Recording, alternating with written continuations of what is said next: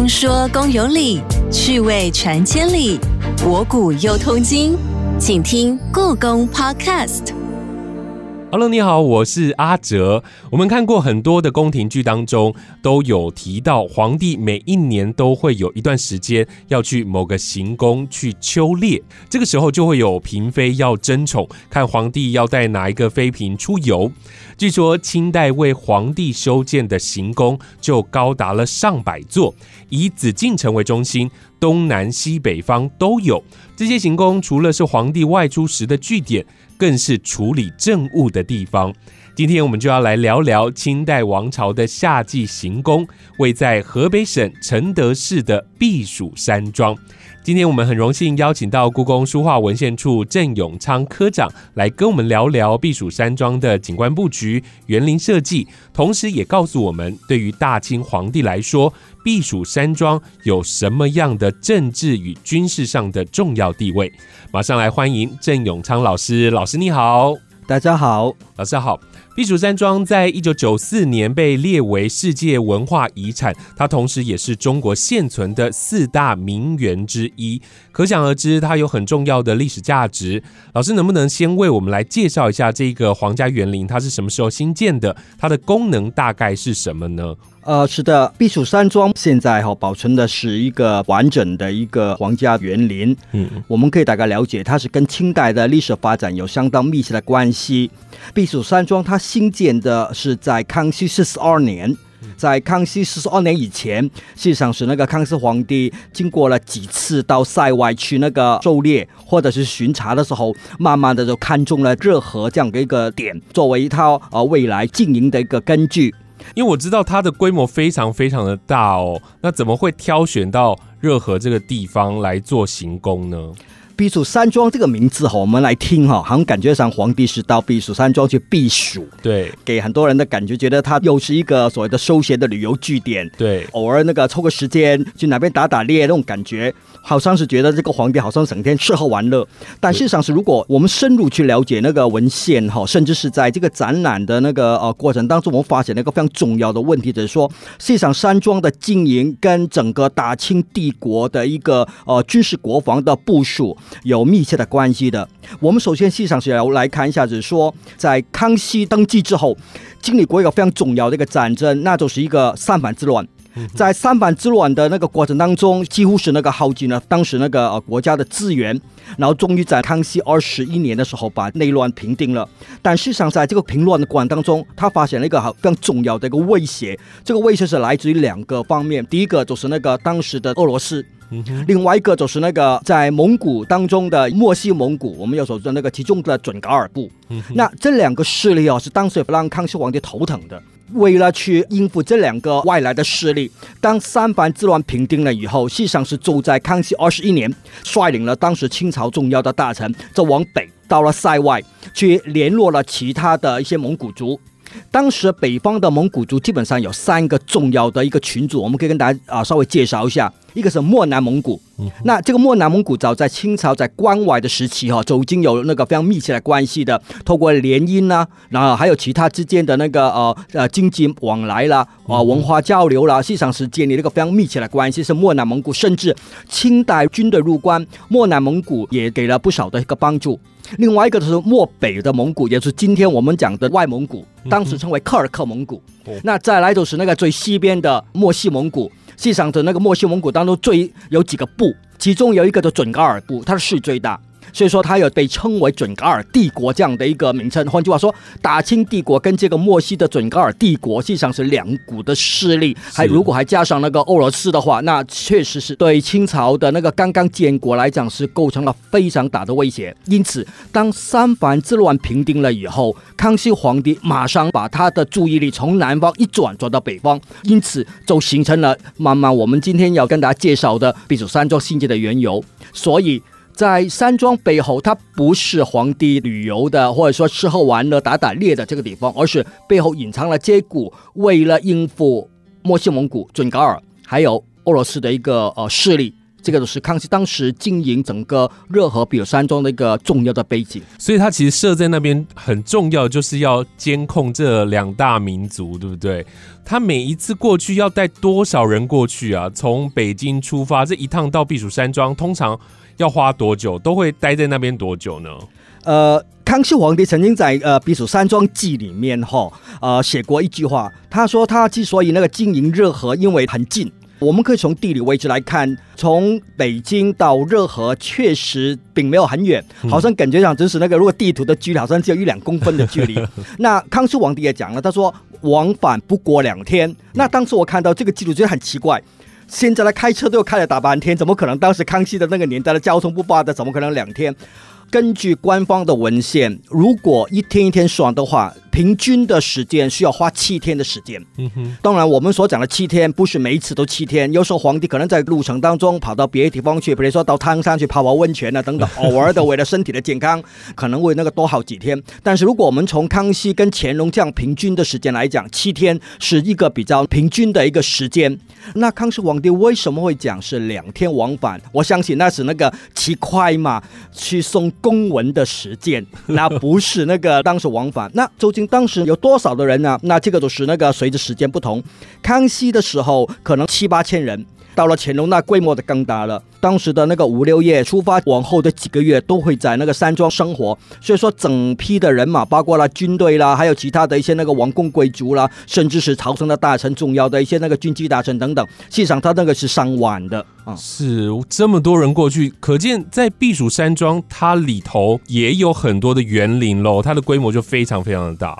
实际上，山庄只是给皇帝住的。嗯，那所以说，那个随着皇帝北巡哈。其他的那个大队的人马就会在山庄的周围所那新建的一种的临时的房子。哦，那所以说这里来看的话，事实上是也因为这样大批的人马在沿途的地方，包括了八旗军呐，或者说蒙古派来的那个去迎接的一些那个王公啦，还有一些清代官僚啦等等，他们在那个沿途甚至是围绕着山庄周边，实际上是慢慢呢也是带动了山庄这样的一个往后经济的发展。所以。在周边也就会发展出一些地方的建设嘛，会有一些设施，甚至是针对各地的一些政策。是的，在这个展览里面有一张很大的避暑山庄图，它是宽三百多公分，是一张非常大的一个巨幅地图。在避暑山庄经营下来，实际上清代留下来非常非常多的一种的那个，包括了版画啦、手绘啦等等种种各种的避暑山庄图。我们这次展览的啊三百多公分的避暑山庄图哈，实际上是也是首次对外公开的。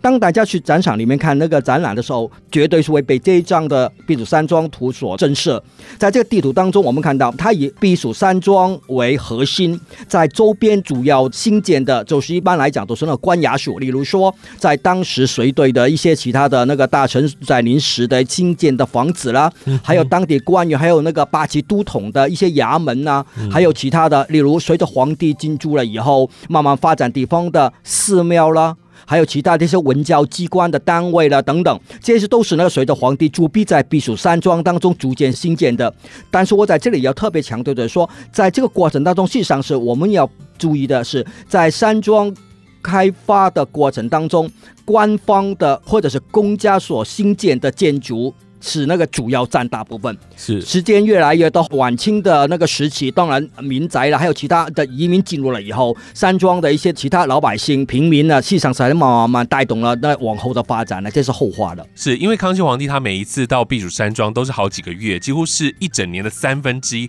都待在避暑山庄，所以在周边势必会衍生出一些建筑，然后一些制度。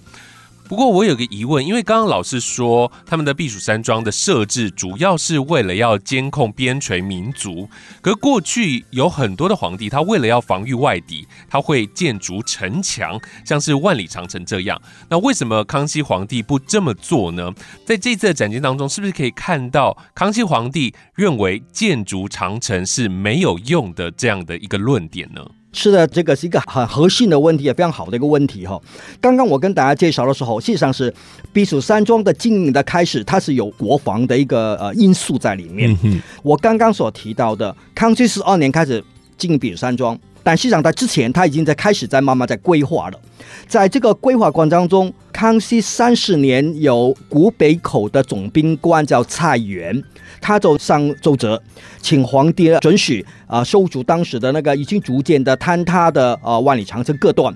当康熙看到这个奏折了以后，实际上是不以为然。当时的康熙皇帝他认为说，从中国历代以来花了多少的人力物力动员耗尽了地方的那个民力，但是究竟长城它有多少发挥了它的一个防御的功能？实际上他就说了一句话，他就说。大清的入关，实际上都证明了长城它是那个虚有其表的。是，所以说在这样的一个过程当中，康熙皇帝他认为说，北方的经营实际上是那个重要的是靠皇帝的德。当然，在这样的一个好像有点老掉牙的一种的那个论调，好像是那个啊要那个修德啦，要道德了，皇帝要如何如何的那个道德如何。但事实际上是呢，对康熙来讲，一方面长城的一个修缮跟那个不断巩固这样的一个边防的工程，实际上是劳民伤财，那是一个对地方、对民生、对老百姓最大的一个损耗。国家之所以能够万年，国家之所以能够长存，实际上是清朝的政权如何去跟其他的外族能够共存、和平的共存。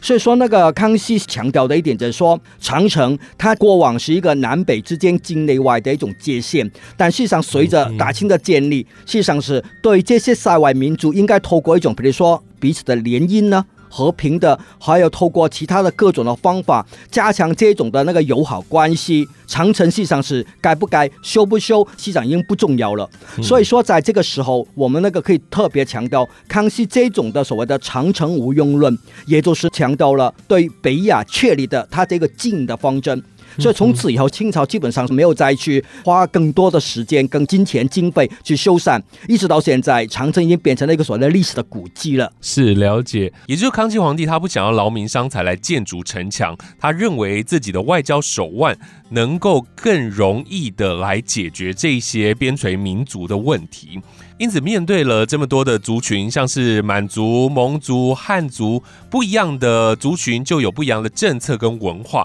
老师可以举个例，我们在这一次故宫的展厅当中，能不能看到康熙皇帝在避暑山庄这个地方，他对于满族、蒙族、汉族政策跟文化上不同的经营方式呢？避暑山庄它的经营，实际上是经过了一段一段一段慢慢慢慢扩张的。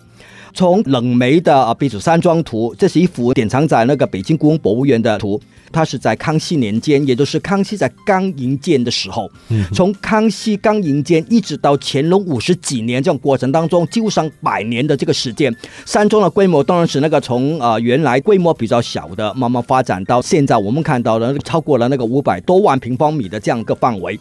这样的一个经营，它的一个重点究竟意味着什么？嗯，我们展览当中特别把这个避暑山庄的内部规划成为四个重要的一个区域。第一个区域就是我们所讲的宫殿区，这个宫殿区就是皇帝他理政啦，或者接待群臣啊、讨论事情的那个所谓处理朝政的地方。嗯哼，然后再来就是那个皇帝跟后妃居住的地方，接下来就是那个湖泊区。实际上都是那个，当然皇帝到哪边在那公务之余，当然还是要休息的嘛。所以说那个湖泊区也是这样，慢慢开始那个陆陆续续在经营下来，有相当多借取了江南的元素啦，还有其他地方的一些那个重要的一些那个植物啦，也移植到山庄。那第三个区域，那都是那个呃呃，在山庄比较靠北边的那个平原区，主要就是那个万树园的地方。这个地方实际上是那个它的地理形势是比较靠近所谓这个北方的那个蒙古草原，所以说在平原区里面的万树园呢，从康熙时候他到山庄去狩猎，后来到了乾隆年间，大概是乾隆十九年开始吧，他已经慢慢发展。不仅仅是一个皇帝在山庄狩猎的一个地区，更重要，它是变成了一个跟蒙古王宫还有其他重要的外宾外交的一个交流的一个场域。嗯所以说，万树园每当那个皇帝在驻跸的时候，他都那个一个一个撑起了相当多的那个蒙古包，呈现那个整个蒙古草原的那种味道。是第四个区域就是呢，在山庄周边的呃，从山庄的东边一直延伸到北边的所谓的那个呃外八庙为主为代表的这个寺庙山王区。这些都是糅合了一个汉传佛教跟藏传佛教的，因此整体来讲，整个山庄的分布，一方面它是反映了例如北京的行政的一个区域，再来第二江南的那一种的那个水乡泽国的那一种的那个意境，第三蒙古草原的那个味道，第四糅合了一些宗教寺庙的建筑，实际上它是那个形成了好像有种是把。中国整个境内的各区域南北东西的融合在这个山庄里面。因此，我们在这个展览里面还特别强调，它就是一个所谓的那个伪宇宙帝国，也就是可以从避暑山庄它的布局、地理形势来反映出来的。是，所以才会说避暑山庄它就是清代的缩影。刚刚老师有特别提到这个宗教的部分哦，因为我们现在先进一段故宫八卦单元，我们待会再回来聊避暑山庄发展出很多宗教文化的表现。故弄玄虚，真有其事。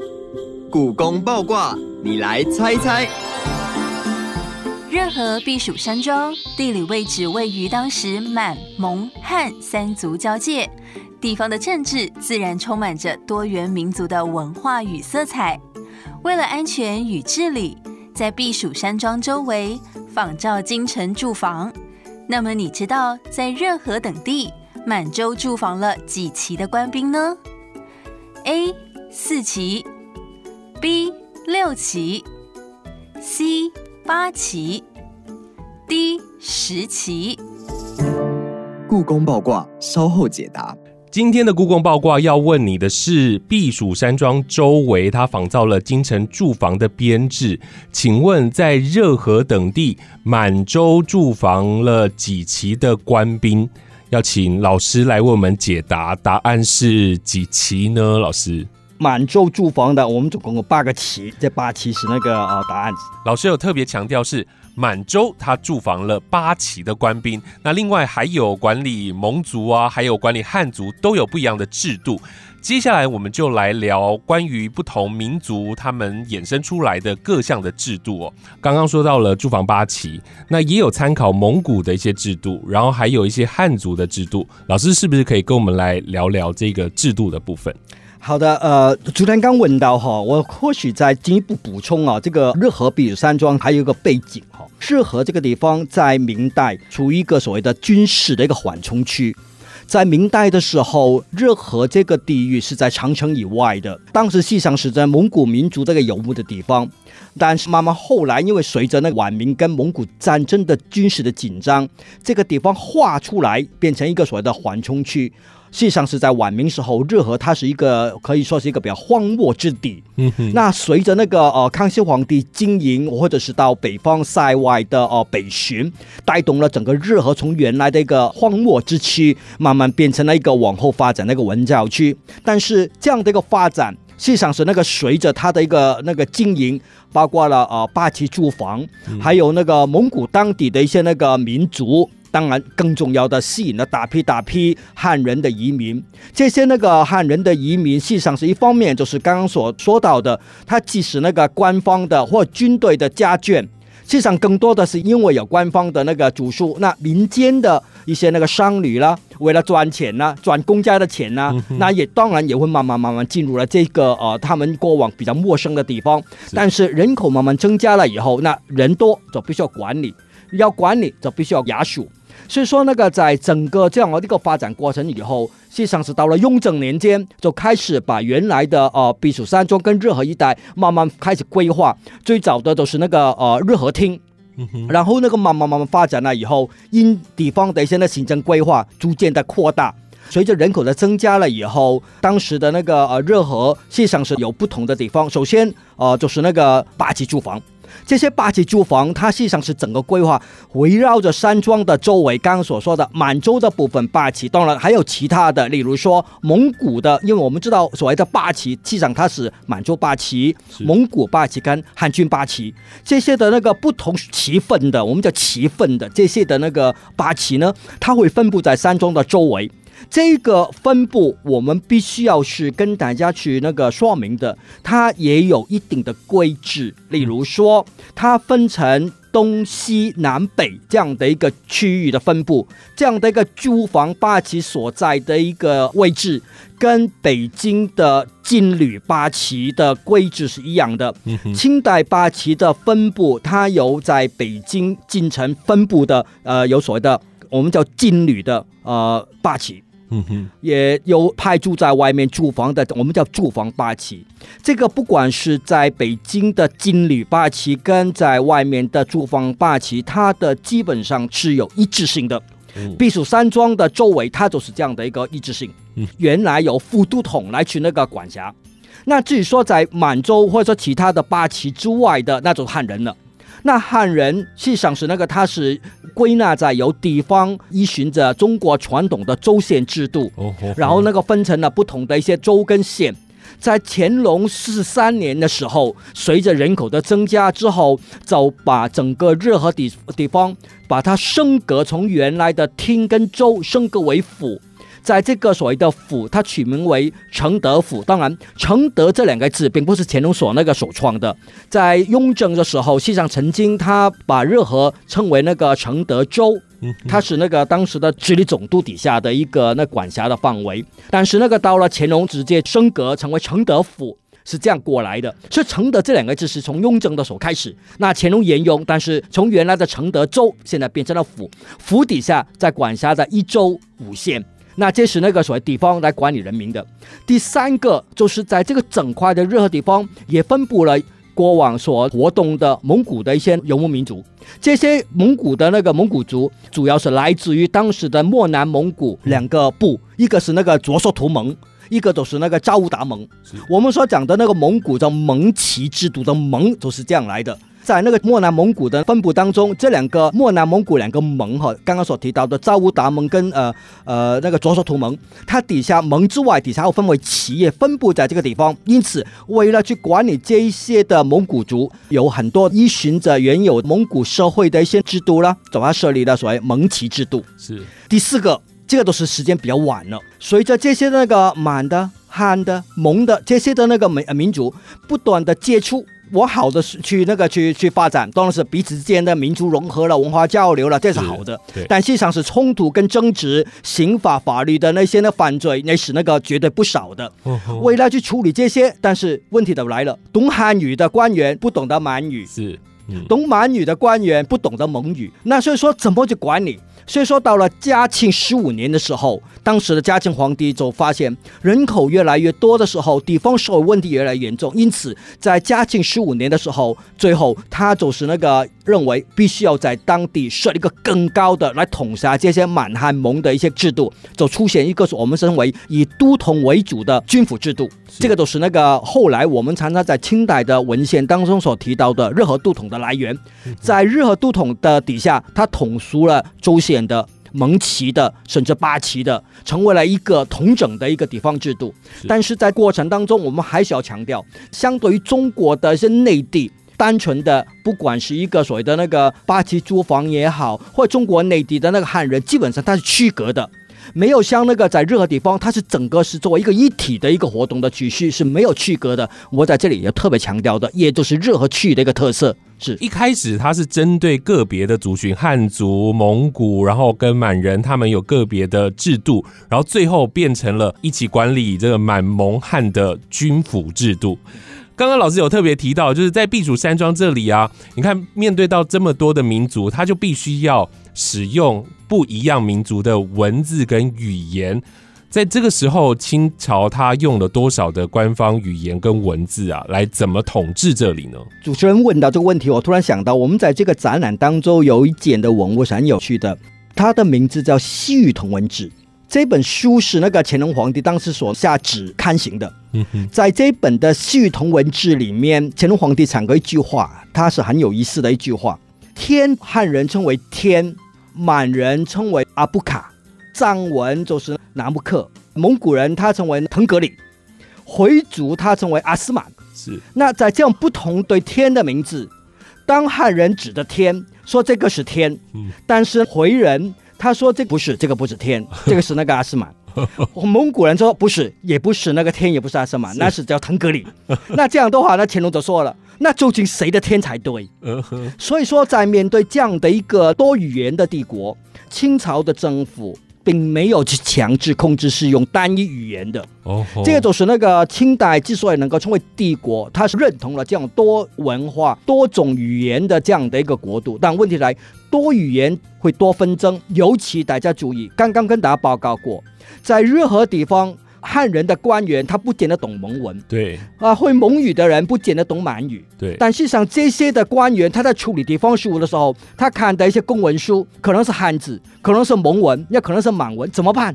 这些看不懂外语的一些那个官员怎么办？是所以刚刚举乾隆皇帝讲天的这样的一个例子，实际上是那个跟整个行政之间的这样问题是一致性的。所以为什么在这个《系统文字》这本书的颁布，当然不仅是这本，清代颁布了相当多满蒙汉。呃，藏等等的词书，然后那个实际上都是为了提供给这些官员去学习外语，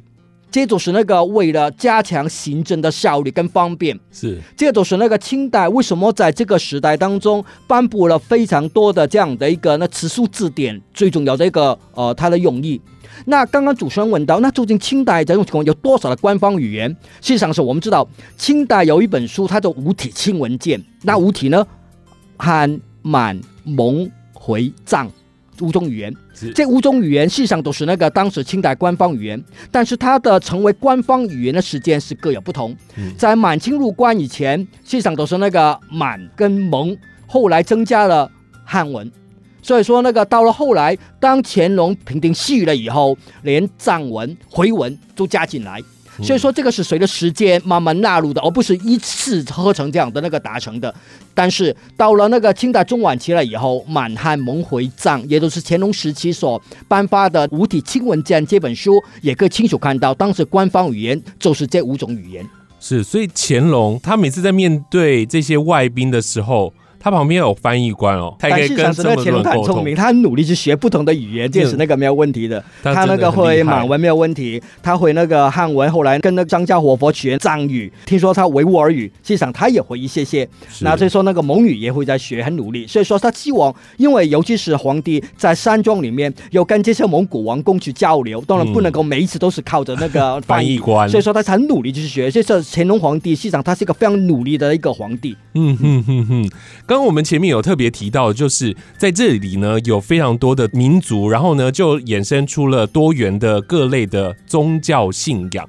老师，我们在这个避暑山庄当中，能够看到宗教文化表现出来吗？实际上是相对于其他的呃呃清朝所经营的行宫或者是那个皇家的园林哈、避暑山庄是一个非常特殊的一个地方。刚刚跟大家介绍到的，就是除了宫殿区、湖泊区、平原区之外，实际上是那个外八庙这个所谓的寺庙山峦区，实际上都是那个很具体呈现了避暑山庄有别于其他清代皇家园林的一个重要的一个重点区域。嗯哼，征服重点发展的一个地区。这个地区刚刚不断的强调，它是一个军事国防的，而康熙。强调说长城无用论的背后，他是希望能够透过宗教信仰，还有联姻，来加强跟蒙古其他王公或者蒙古其他部落之间的和平友好关系。是山庄既然具有这种军事国防的功能，因此它在整个清代园林的经营里面，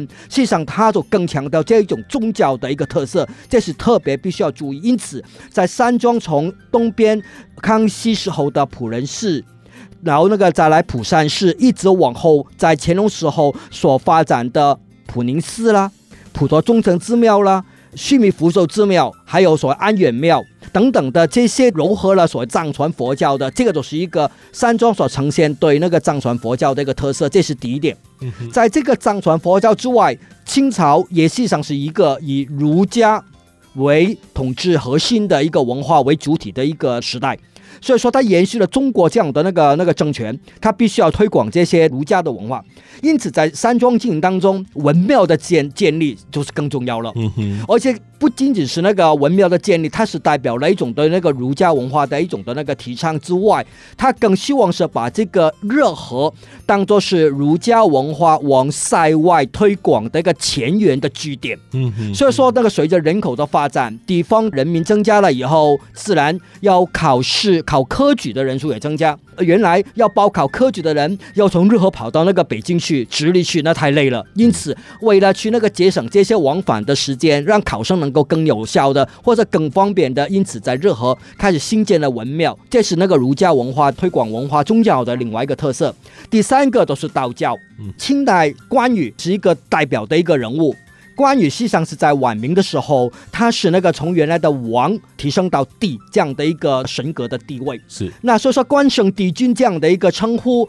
进入了清代之后，他是那个水涨船高，与时俱增。在关外时期，包括了那个皇太极，已经是肯定了关羽历史的一个功绩，把他视为战神。那更重要，在入关之后，顺治朝已经给他那个不断的增加封号，从入关之后，关圣帝君册封的封号，从原来的那个四个字累加到清代晚期有二十二个。很长的一个封号，册封的封号。所以说，那个在日和地方，经过了统计，大概有三十二座关帝庙。哦不仅只是在那个避暑山庄的周边，还有包含了在任何其他的州县，统计有三十二座。在这众多的三十二当中，我们要强调的，其中有一座。就是在靠近山庄正门立正门旁边的武庙，武庙就是那个关帝庙嘛。是这个关帝庙跟其他的不同，就是它是一个以国家祭祀为主的一个关帝庙。在乾隆四十几年的时候，随着文庙的兴建之外，关帝庙这个庙的身份也改变了。乾隆皇帝加以那个修缮，加以改建。不仅是把它拓宽，进的更具有规模，更重要是把这个武庙的屋顶通通拆掉，原有的那个灰瓦的屋顶通通改为黄色的琉璃瓦。是，黄色琉璃瓦在清代就是相当具有官方一个国家级的地位，就皇家用的，是的，没错。所以说，实际上是在这里就可以看到，乾隆之后，官邸它在整个皇家甚至是清政府中，它的那个地位绝对是有一席之地。嗯再来，除了刚刚所讲的啊、呃关羽之外，在山庄里面有一个地方是那个称为金山的呃一个呃建筑。嗯，这个金山是在康熙南巡时候看到江苏镇江的金山寺。觉得它风景很美，嗯因此在避暑山庄里面有模仿重建，也取名为金山。哦那在这个金山上面有一个叫做那个上帝阁，嗯上帝阁供奉着玄天大帝。这个玄武大帝，因为玄武他是代表了北方的一个水神，也是一个具有保护战争啊、消灾解难的，所以在道教当中的那个玄武大帝，实际上是那个在山庄当中金山岛的上帝阁里面也被供奉。那所以说，那个在这个山庄当中，呃，我们可以看到儒的、哦、佛的、哦还有道的各种的那个元素，都透过国家的力量来去扩展，来去那个支持跟鼓励。所以说，清朝的宗教政策实际上它是那个并没有偏于一方，而是那个以同等的、平等的去经营、去规划。我们可以从这里的宗教的政策当中看到清帝国的多元的一面。听老师这样说，有好多的宗教的建筑在避暑山庄，还有它的周边，让我就联想到，其实避暑山庄跟一般的行宫好像不一样，因为我们一般在讲离宫别院，就会想到圆明园哦。那圆明园跟避暑山庄它的差异性在哪里呢？圆明园它实际上是那个被称为万园之园哈，但很可惜的，圆明园实际上今天已经是那个呃留下来很多都是一些经过了人为战争破坏留下来的痕迹。嗯